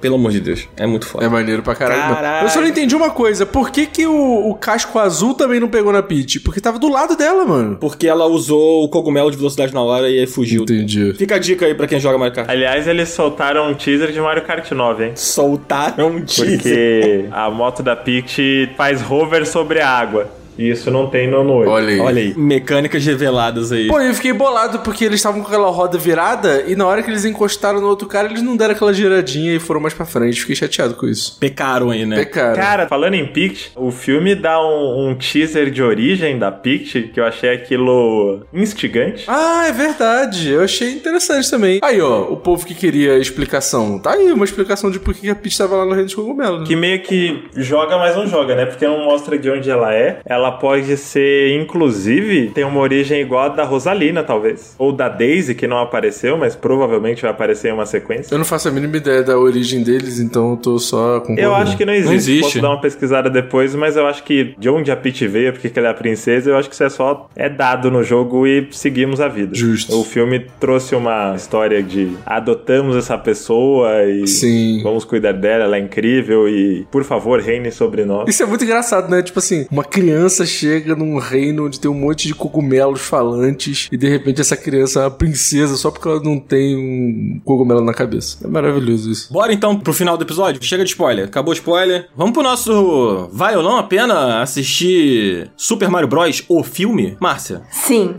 vale muito a pena, tudo de bom. Foi uma hora e 32 minutos mais felizes que eu vivi neste ano de 2023. E o filme cumpriu tudo que ele queria, que foi me fazer querer jogar todos os jogos do Mario e comprar diversos brinquedos do Mario. Então, vale muito a pena sim. É sobre isso. E você, Cardoso? Cara, vale muito a pena, é muito divertido. Leve suas crianças pra assistir, porque é um filme super feito pra criança também. E também, se você é um velho que gosta de jogos do Mario, você vai se divertir também, porque é cheio de carinhos pra você que é só fã do Mario. Não tem como não se sentir abraçado por essa quantidade enorme de referências e de coisas e etc. E é um filme muito carinhoso também com o personagem. Eu acho isso muito interessante, porque é um personagem de que tem aí 35 anos de história, né? Então acho que é importante ter esse carinho. No momento que começou o filme, um dos primeiros nomes que aparecem quando o filme começa é que o filme é uma produção do Shigeru Miyamoto, né? E ali naquele momento eu senti, cara, esse vai ser um filme que vai ser legal com esse personagem, sabe? Porque é um filme que se preocupa em ter a pessoa que criou esse universo e esse personagem ali, então vai ser um filme maneiro. E, cara, é aquela coisa, se você quer profundidade, se você quer debater sobre a vida, o universo e tudo mais, eu sugiro que você vá ver o filme de 1993, que aí você vai ver profundidade, realismo e explicações para as coisas que você precisa, tá bom? E mensagens anticapitalistas. Exatamente. É isso. Justo. E você, Marcelos? Cara, eu até comentei no Twitter, né? O filme é muito feito pra pegar fã tonto. E se tem uma coisa que eu sou, é tonto. Quando se trata de Mario e Nintendo no geral. Pô, eu não tinha o que fazer. Nem tentei resistir, assim. Eu falei, pô, me leva, tô entregue. Só seja gentil comigo. E o filme foi gentil comigo. Eu saí de lá muito feliz. Minha sobrinha saiu muito feliz. Eu tenho muita curiosidade de ouvir a opinião de pessoas que não têm contato com os jogos, que não são crianças e não têm contato com os jogos. Tenho muita curiosidade de saber como o filme funciona para essas pessoas. Eu não consigo nem sonhar em acessar porque eu nasci com isso. Passei a vida toda jogando esse troço, então tenho essa curiosidade. Saber o que, que as pessoas sem contato com os jogos, pessoas mais velhas sem contato com o Mario. Essas pessoas existem, para começar. Mas enfim, queria saber o que, que elas sentem, o que elas pensam. Então recomendo que todo mundo vá e deixe relatos, mande mensagens aqui pro Up contando como foi a experiência, porque vale demais a pena. Brabo demais. E você, Dan? Cara, eu acho que vale muito a pena, principalmente se você é fã do Mario. Acho que se você é fã do Mario e você tá ouvindo esse episódio e você ainda não foi ver o filme, você tá errado. Vai lá ver, cara. Vai lá ver, é muito bom, é muito legal. Eu acho que o Cardoso, Marcelo e a Márcia já definiram bem. Ele, ele faz um trabalho muito carinhoso. E tem uma coisa aqui que o, o Cardoso citou e que eu fiquei pensando: é que há muito já se fala sobre uma aposentadoria do Miyamoto, né? Ele meio que já não tá mais fazendo jogo e tal. Ele hoje é uma figura meio que um conselheiro da Nintendo ali, né? Um consultor. Influencer, influencer da É, Nintendo. além de influência, né, de personalidade que ele é hoje, ele é meio que um consultor, né, barra conselheiro, sei lá o que. Eu não sei exatamente qual é a posição que ele ocupa na área dos jogos hoje, assim. Mas eu sinto que esse filme do Mario e o parque do Mario foram as realizações finais, assim, do Miyamoto, sabe? Eu não sei se a gente vai ver ele tão ativo mais em outros projetos, assim. Teve uma entrevista dele na Variety, perguntaram pra ele sobre quando a gente teria um novo jogo do Mario, né? E aí ele foi e falou: ah, fiquem de olho nas próximas Nintendo Direct e tal. Não acho que ele vai estar envolvido no jogo diretamente, assim. Eu acho que pra gente que é fã, pra gente que acompanha, pra gente que conhece o Miyamoto, conhece, obviamente, de saber quem ele é, né? Fica uma sensação, eu acho assim, de tipo, cara, ele fez tudo que ele precisava fazer, sabe? Tipo, esse filme foi a última cartada com o Miyamoto envolvido, com o Mario, e mais uma vez ele acertou, sabe qual é? Ter o dedo dele ali é muito importante, e eu acho que muito do sucesso do filme é porque teve o dedo dele ali. É, é isso, eu acho imperdível, eu acho um filme maravilhoso. Pra mim é a maior adaptação de videogames que eu já assisti, pra fora dos videogames. É indiscutível isso pra mim. Chupa HBO. Sinto muito. A gente gravou o episódio do The Last of Us há pouco tempo. Eu acho que a gente concordou que o The Last of Us, se não era a maior, era uma das melhores, assim. Mas o Mario chegou aí muito forte. Aguarde, aguarde um monstro que tá vindo aí, um fenômeno, que é Illumination fazendo Pikmin. Olha aí. Será que, que isso vai acontecer? É o NCU vindo aí, né? Ah, não. É que o Miyamoto tá muito próximo dos caras, eu acho que o Miyamoto hoje em dia ele me empolgaria mais de ver um filme de Pikmin do que um filme de Mario. Justo. Pikmin nasceu pra virar Minion, só que eles são Minions, só que com carisma. Justo. Pô, tem futuro. Acho que é isso, gente. Vejam um filme do Mario. Eu agora tô repensando se eu acho que realmente é a maior adaptação, porque tem Pokémon, né? Pokémon é muito forte também. Qual Pokémon? Detetive Pikachu? Não, o anime. Ah, tá. Ah, mas o anime não é uma adaptação do jogo. O anime é o anime. Não, pô, é uma adaptação do jogo. Não, saiu junto. Como é que é uma adaptação do jogo? Não saiu junto. Vê depois, vê depois. Saiu depois. Eu não sei. Mas hoje em dia sai junto. Não, hoje em dia é um instrumento comercial, assim. Vamos combinar uma coisa? O anime de Pokémon hoje em dia é mais pica que o jogo. Vamos conversar isso em outro episódio. Hoje em dia, o, o jogo tem que se basear no anime pra ver se ele melhora. Tá, tá Entendeu? bom. Vamos conversar isso em outro episódio. Vamos pro nosso Open Dica pra gente poder encerrar, Cardoso? Bora, ó, o Up Dica é super especial, galera. Por favor, escutem. Então, chama aí, Zabu, o Open Dica.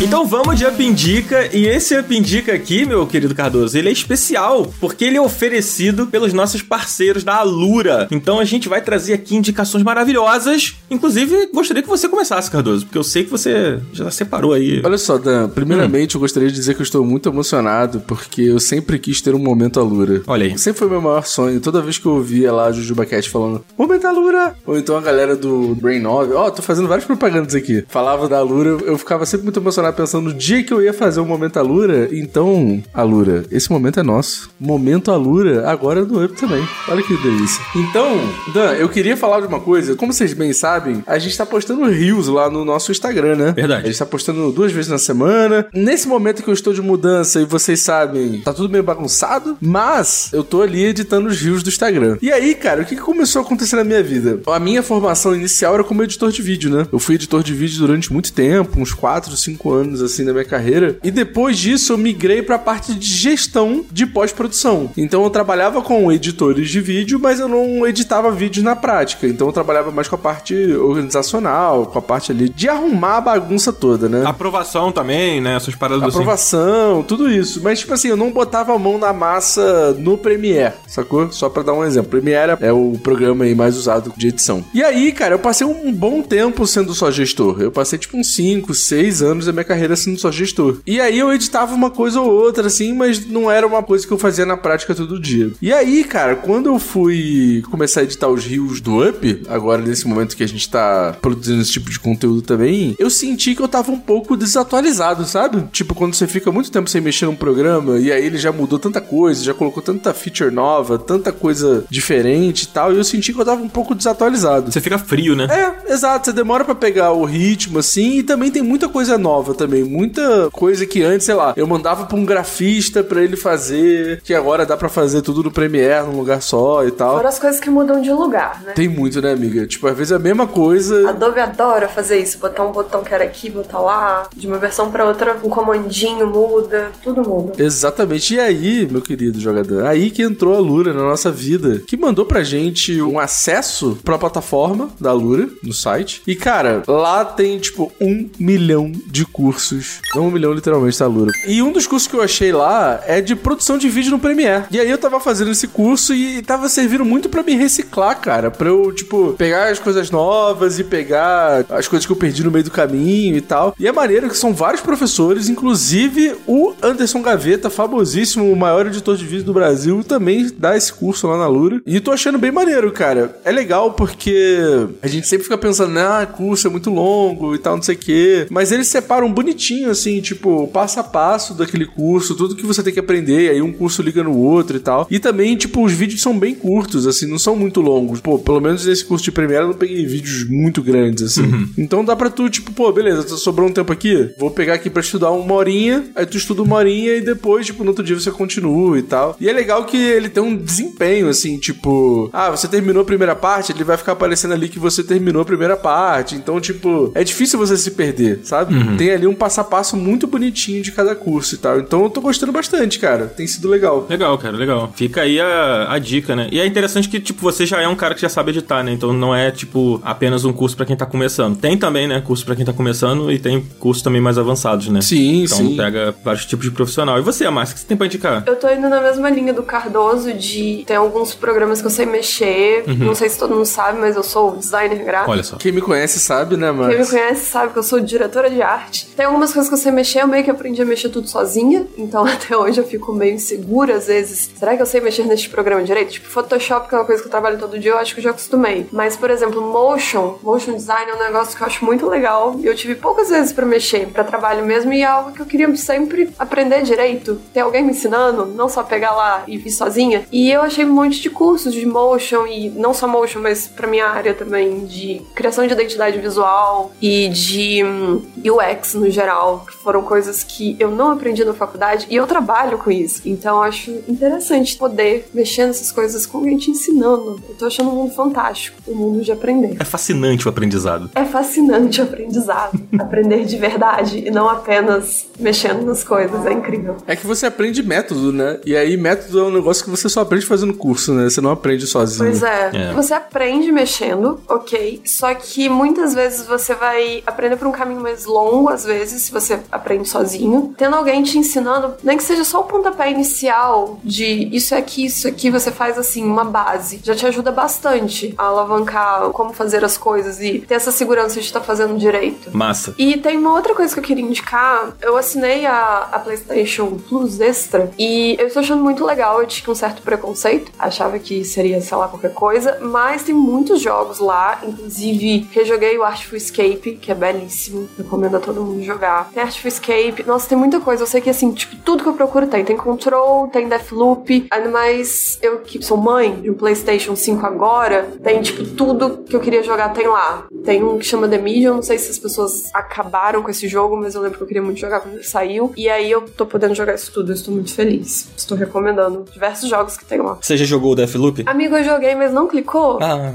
puxa E vida. aí eu tô meio. Vou deixar pra outro momento da minha vida. É bom, é bom, ele é legal. É, não quero ficar com raiva dele.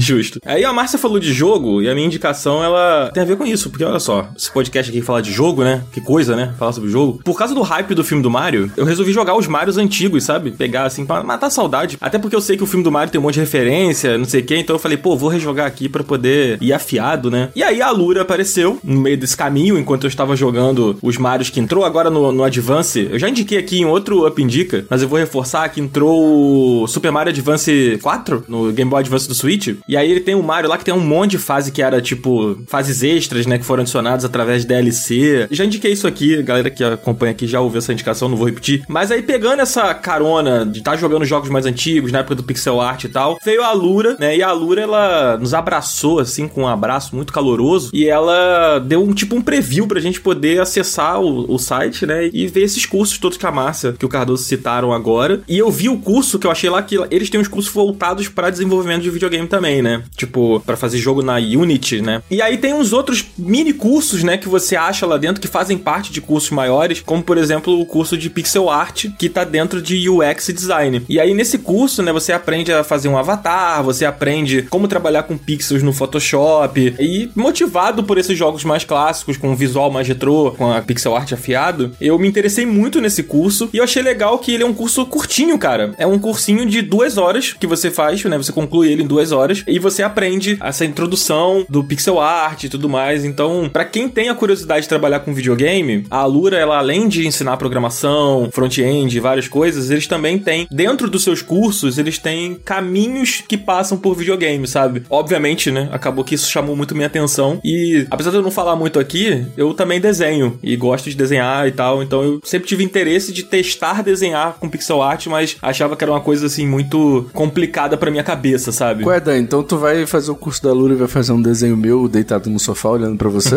Amigo, você vai atualizar todos os nossos avatares com seu pixel art. É, Olha aí. Exatamente. Não sei se eu tenho talento pra isso, mas vamos ver. Você vai me pintar como de suas francesas, Dan? É, agora que você falou que desenha, Não, é agora. você vai ter que desenhar todo mundo. Ai, meu Deus. É horrível que a gente fala as coisas assim, né? Você vai ter que passar pelo ritual do desenhista, que é desenhar todo mundo. Meu Deus do céu, tá bom. As pessoas te imploram por um desenho de graça. Vai vender Icon no Twitter. Icon, 15 reais. Aí vai botar lá no Twitter. Icon Não. de pixel art, 15 reais.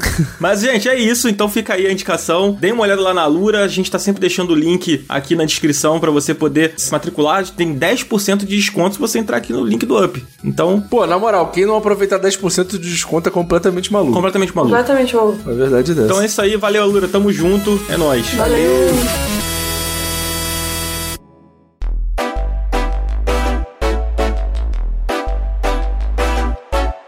é isso, vamos encerrar o episódio aqui, esse episódio maravilhoso sobre esse filme incrível. Quero deixar aqui um agradecimento pra galera que assina o Up lá no Catarse. Cardoso, por favor, faça as vezes de agradecer aí a esses nomes lindos que a gente separou. Vamos lá. Eu quero agradecer ao Renato Augusto Martins. Muito obrigado, obrigado, Renato. Você é brabo. Eu quero agradecer também ao Rafael Silva. Rafael Silva, muito obrigado pelo seu apoio. Sem seu apoio a gente não consegue existir. Seria nada sem você, Rafael. E tem nomes aí que conhecem. Ah. Quero agradecer ao Bruno Tessauro. Tessauro. Eu falei Tessauro? Desculpa. Agora vai ser Bruno Tessauro, foda-se. Se fudeu, Bruno, desculpa. Bruno Tessaro, que é o Bruno Nauts. É, nosso querido Bruno. Esse homem lindo. Inclusive, o nome dele não está aqui à toa, porque o Bruno Tessaro não gostou do filme do Mario. Sim. E aí ele fez críticas na internet e as pessoas fizeram críticas a ele. Novamente, nintendistas sendo mil grau. É, os nintendistas É mil grau fizeram às vezes lá e atacaram o Bruno. Então fica aqui todo o nosso carinho aqui ao Bruno. Todo o nosso apoio. É, a gente brinca, mas eu acredito que o Up jamais compactuaria com esse tipo de nintendismo. A gente faz piadas de nossa Nintendo e tudo mais, etc, mas são piadas. Exatamente. Gente, vamos respeitar opiniões diferentes, porque não tem a menor condição. Exato. Exatamente. Inclusive, eu assisti o filme com o Bruno. Tava do meu lado, ele e a Raquel. Beijo pros dois. Ele realmente não gostou. Mas é uma, uma pena, assim, né? Tipo, ele tem direito dele de não gostar, ele tem os argumentos dele. Vocês, por favor, respeitem o Bruno, porque o Bruno é uma pessoa maravilhosa, é um dos maiores que temos. Vamos ficar por aqui, gente? Bora. Vamos, vamos nessa. Marcelos, muito obrigado, cara, por ter topado participar aqui com a gente, por ter mais uma vez estado aqui conosco. Sinto que estará cada vez mais aqui com a gente, né? Porque a gente tá sempre chamando, você tá sempre vindo. E é maravilhoso, você é sempre muito bem-vindo aqui, cara. Deixa suas redes aí, onde a galera encontra seu trampo. Gente, quero agradecer ao espaço, né? Agradecer vocês. Uma grande alegria contar aqui com o entusiasmo e energia contagiante da Márcia também. No episódio de Metroid ela não tava. Agradecer o pessoal do Up, eu, eu me senti muito bem recebido nas minhas participações. Teve gente que foi no meu canal na Twitch, que falou, pô, tava vendo agora o Up de Metroid e tudo mais, fiquei muito feliz. E eu tô no Twitter, Instagram, na própria Twitch com Marcelos, do jeito que escreve meu nome, né? Marcelos LLUS. É Marcelos underline V. Minhas redes estão assim. Recomendo especialmente o canal da Twitch, que eu acho que a gente tá com uma comunidade muito bacana, muito acolhedora, muito inclusiva, livre de discursos de ódio, livre de todo tipo de canalice. E agora eu tenho um horário, né? Um horário fixo das lives. Na participação anterior eu não tinha, que é das 20 horas e 32 minutos até as 23 horas e 32 minutos. Geralmente que segunda a quinta. Esse horário é maravilhoso. E o convite e gratidão mais uma vez. Sempre uma honra. Ô Marcelos, inclusive, eu acho que a gente tem que colocar aqui, ó, nesse episódio, a alcunha que foi dada a Marcelos Vinícius por parte de Chico Barney, Pra vocês entenderem quem é Marcelos Vinícius. Toca aí, Zabuzeto. Ele é reconhecidamente o maior jogador de videogame do Brasil. Ele é assim, ó. Como que a gente pode colocar? O Casimiro Miguel, vocês conhecem aquele cara? Ele é o grande nome do futebol. Pensou futebol hoje em dia? Não é mais Galvão Bueno, é Casimiro Miguel. Pensou videogame? É ele, Marcelo Vinícius. E com o Chico Barney a gente vai encerrando esse episódio maravilhoso de Super Mario. Então, semana que vem a gente tá de volta. Toda quarta-feira às 10 horas da manhã. Às vezes às sextas a gente tem episódio extra aí. Às vezes segunda também. Então fica de olho aí. Segue a gente aqui no Spotify ou no seu agregador favorito. E avaliação de 5 estrelas, né, Cardoso? Pra não, não perder o costume. Exatamente. E outra coisa, agora vocês têm como interagir com o episódio aqui no Spotify. Então deixa um comentário, que eu leio todos, me divirto muito com os comentários. Deixa um comentário elogioso, deixa um comentário criticando, deixa um comentário fazendo qualquer coisa que eu acho muito divertido. Dê avaliação de 5 estrelas aí e vira e mexe a gente coloca uma enquete. A enquete do Metroid, do programa que o Marcelo estava aqui, a gente fez uma enquete se Metroid Prime era um FPS ou se não era um FPS. E com 60,6% dos votos, a galera decidiu que sim, Metroid Prime é um FPS. Então, por favor, deixem mais interações aí no Spotify pra gente poder comentar aqui nos É programas. sobre isso, então vamos nessa. Semana que vem a gente tá de volta. Valeu, gente. Tchau, tchau. Valeu, tchau. Dá tchau aí, Márcio. Eu dei tchau. tchau.